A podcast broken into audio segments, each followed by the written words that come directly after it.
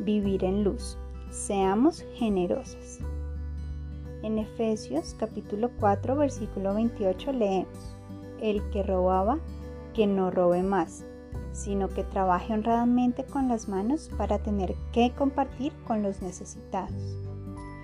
En este versículo vemos como Pablo ataca la codicia, la cual siempre se encuentra acompañada del robo. El robo se refiere a todas las trampas y fraudes en cualquier actividad y de cualquier manera en que alguien intenta obtener ganancias perjudicando a su prójimo, aunque quiera mantener ese aspecto de su vida en secreto. Pablo nos anima no solamente a no robar, sino a ayudar a los necesitados tanto como podamos.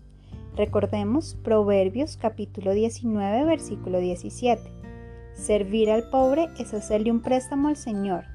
Dios pagará esas buenas acciones. Y también veamos lo que dice Gálatas capítulo 6 versículo 10. Por lo tanto, siempre que tengamos la oportunidad, hagamos bien a todos y en especial a los de la familia de la fe. Cuando damos, recordemos que el Señor ve la intención de nuestro corazón. No es el monto lo que le importa a Él, sino la actitud con la que lo hacemos. En 2 de Corintios capítulo 9 versículo 7 dice, cada uno debe dar según lo que haya decidido en su corazón, no de mala gana ni por obligación, porque Dios ama al que da con alegría.